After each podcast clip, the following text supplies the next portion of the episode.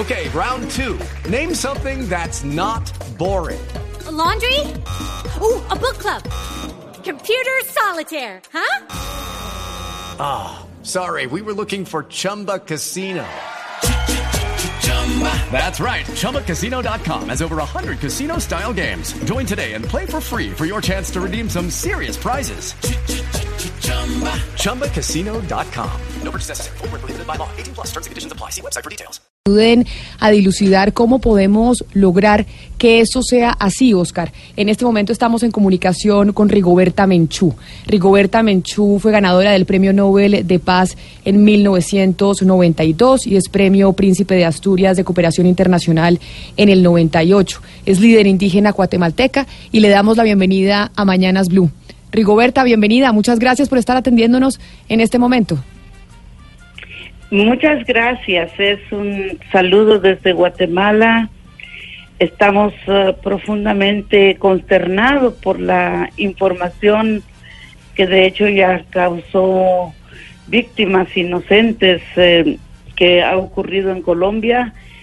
Y de verdad no solo condeno con toda energía con eh, este crimen, es un crimen de alto impacto que se tiene que condenar y se tiene que investigar y que, que no hay reparación a las víctimas porque perder un ser querido es imposible recuperar la normalidad y pues en estos días también eh, he tenido como en mente todos los esfuerzos que se han hecho para que la paz dure, para que haya armonía, para evitar precisamente estos actos de horror eh, así que no, no tengo palabras más que decirle a Colombia, pues, tanta oportunidad que ha tenido para que tenga paz y no todos han estado a favor de ese objetivo.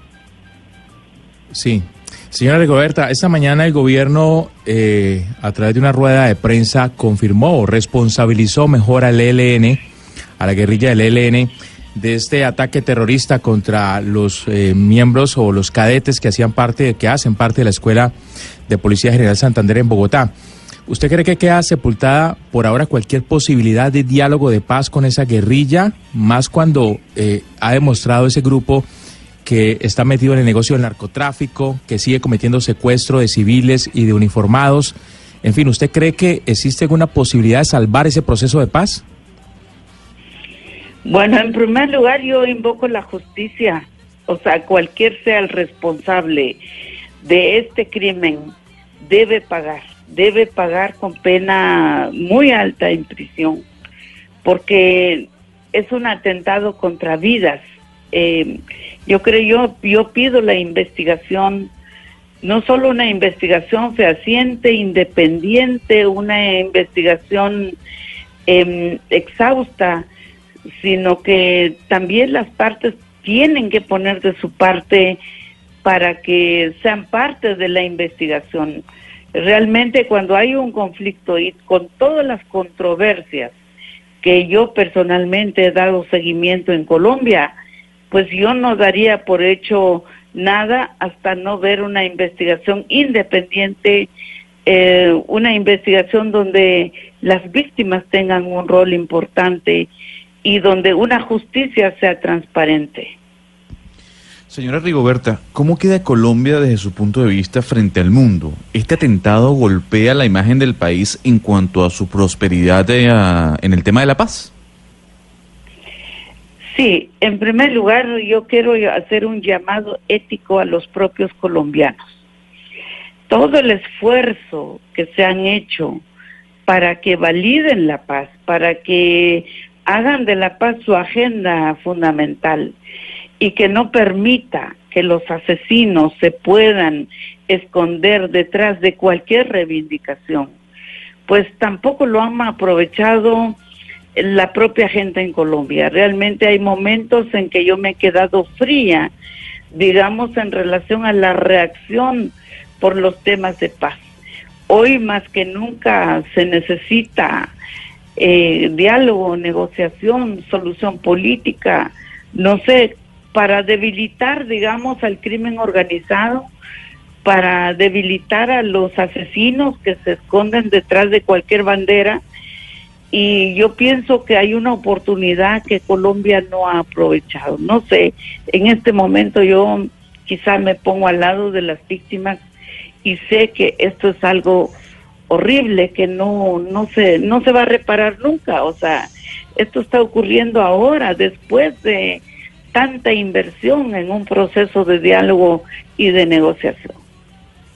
Señora Menchú, uno de los eh, grandes problemas, digamos, con, con, toda la gente, con la ciudadanía frente a los procesos de paso, las conversaciones son las expectativas. Es decir, hay personas que tienen expectativas demasiado altas. ¿Usted nos podría recordar en las primeras etapas del posconflicto en Guatemala cuáles fueron esos primeros obstáculos o los, o los problemas eh, más grandes que, que vivió el país? Yo creo que todos los procesos de paz lloran sangre y lloran sangre porque los responsables de tantos crímenes, de tantos años, están, ahí están, ahí están sus, sus alumnos, ahí están los recursos, ahí están, y vemos que la corrupción y la impunidad no está lejos del crimen organizado. Y vemos que el genocidio, el etnocidio y todos los crímenes de lesa humanidad tampoco están lejos de todo ese, ese ese entorno de conflictos que beneficia a muchos, tanto ideológicamente, políticamente, para hacer una bandera a la controversia. Y seguimos, o sea, aquí en Guatemala seguimos, no, no veo que se ha terminado eh, esos responsables, esas estructuras, más bien son estructuras eh, del crimen. Señora, señora Menchú, usted es premio Nobel de Paz. Eh, usted ha sido símbolo de, paz en el mundo. En Colombia vivimos momentos difíciles en, esto, en, estas circunstancias. ¿Cómo lograr la unidad de todo el país en torno a una causa común, que en este caso es la reconciliación de todos, la paz? Bueno, yo creo que ahora la gente común tiene que tomar un rol muy importante en valorar la vida, en colaborar en reconstruir los tejidos familiares, los tejidos sociales, la academia tiene que hacer mucho y no ser una, una cuna, digamos, que sigue reproduciendo todos los efectos ideológicos, o sea, esas controversias que vemos muchas veces, pues lo que hace es matar una esperanza, es matar el corazón de la gente y es hacer que hay una población insensible.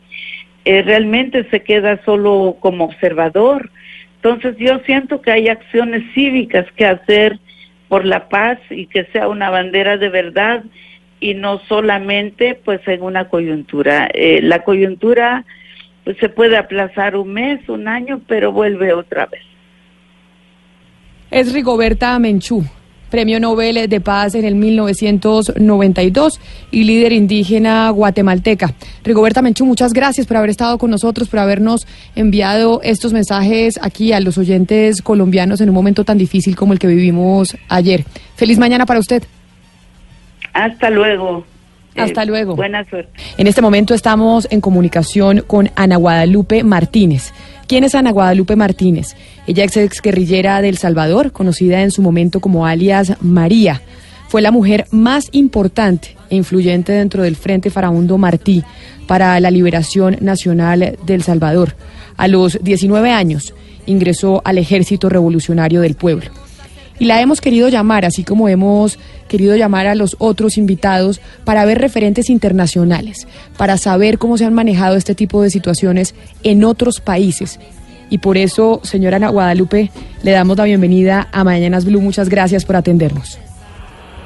Bueno, muchas gracias. Eh, para mí es un honor poder estar hablando en nombre de mi país en el momento en que estamos cumpliendo 27 años de la firma del acuerdo de paz lo cumplimos el 16 de enero, estuvimos en el acto de conmemoración de ese día que fue tan importante para la nación salvadoreña y para las partes que estábamos involucradas en un conflicto prolongado y sangriento como el que habíamos vivido los salvadoreños.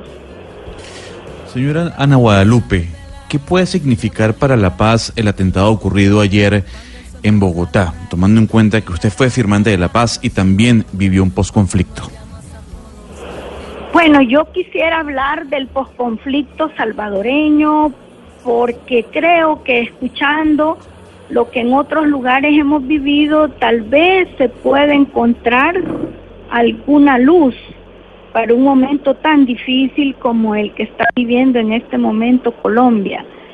La primera cosa que quiero decir es que nosotros en El Salvador, después de la firma de los acuerdos de paz, no hubo realzamientos de grupos de los que habíamos firmado, se logró que las jefaturas y las bases tuvieran comprensión de que había llegado el momento de dejar las armas y de pasar a la política y de actuar de acuerdo a la ley, a las instituciones que habíamos acordado precisamente como las instituciones y las leyes que nos iban a gobernar a todos los salvadoreños. Señora Ana Guadalupe, en su en su experiencia en eh, Guatemala, ¿qué nos puede decir sobre la pregunta que en El Salvador, perdón, sobre discúlpeme en El Salvador, sobre la pregunta que se hacen muchos en este momento en Colombia? si ante un atentado terrorista como el que se realizó ayer en Bogotá por parte del Ejército de Liberación eh, Nacional, el gobierno del presidente Iván Duque debería pararse de la mesa o seguir con las conversaciones. En la experiencia que ustedes tienen en El Salvador. Esa es una decisión muy colombiana. Yo no puedo darle una opinión a un pueblo y a un presidente. Lo que sí le puedo decir que en el caso nuestro hubieron dos situaciones post conflicto que fueron bastante graves, la muerte de dos jefes militares asesinados y la reacción de todos nosotros fue que las instituciones debían de actuar, que se debía de investigar, que se debía de aplicar la ley a los responsables y que eh, pues seguir adelante con precisamente el proceso de cumplimiento de los acuerdos, porque se dieron en los primeros dos años precisamente de firmados los acuerdos de paz, en un momento donde todavía las desconfianzas, las dudas y sobre todo eh, las venganzas están a flor de piel. Así es que para mí, teniendo en cuenta mi experiencia, eh, las instituciones deben de funcionar, castigar a los responsables y la decisión política del presidente de continuar o no tiene que ver con el contexto colombiano más que con una experiencia como es la salvadoreña, tiene que ver con sus prioridades y las prioridades del pueblo de Colombia. Pero señora Martínez, teniendo en cuenta que usted eh, estuvo en un grupo guerrillero eh, ¿usted como exguerrillera considera que vale la pena o no negociar con terroristas y, de, y, y, hacerles un manejo a ellos para un proceso de paz como si fuera un grupo que puede llegar a incursionar en la política? El asunto es que en El Salvador todos los grupos nos desmovilizamos, no quedó ningún grupo suelto.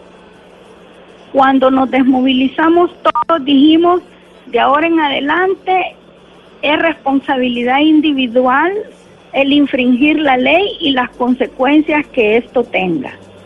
En el caso de Colombia se desmovilizó una parte y ha quedado otra parte en un proceso eh, que, bueno, no ahora mismo ustedes están planteando si debe o no continuar. Pero esa es una decisión del presidente, de las instituciones y del pueblo de Colombia. Creo que no es una persona fuera de Colombia la que puede dar un punto de vista que les lleve a tomar un rumbo o no. Es el propio pueblo de Colombia y gobierno de Colombia que de acuerdo a su visión, a su compromiso, eh, de construir una Colombia distinta, debe de tomar la decisión. Señora Martínez, ¿el posconflicto se suele entender más en términos políticos o se suele pensar que es cosa del gobierno, que el gobierno lo maneja, como si la sociedad, como si los ciudadanos no tuviéramos también un compromiso? ¿Cómo les fue a ustedes, a los desmovilizados, con los ciudadanos en la calle? ¿Cómo fue esa eh, volverse a encontrar con la gente en la calle después de que sabían de ustedes eh, por estar en las armas? Bueno, yo creo que hay eh, dos eh, contextos totalmente diferentes, el salvadoreño y el colombiano. En El Salvador había un gobierno autoritario, eh, había habido mucha violación a los derechos humanos por parte del Estado y sobre todo no se había respetado el voto popular.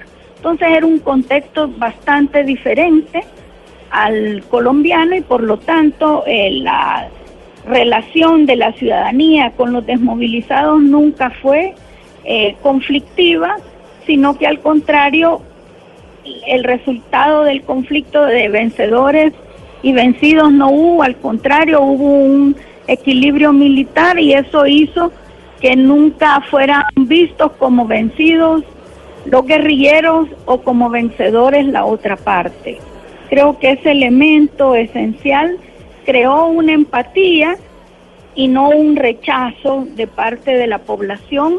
Y además hubo un celo para cumplir los procesos de reinserción a la vida económica e institucional y política del país para los ex guerrilleros, que hizo que la gente no se sintiera excluida ni señalada, sino siendo parte de un proceso que hasta hoy para poner un ejemplo, el presidente del país es un ex guerrillero, porque eh, fueron condiciones totalmente distintas a las de Colombia en cuanto a las causas que motivaron el conflicto aquí en El Salvador.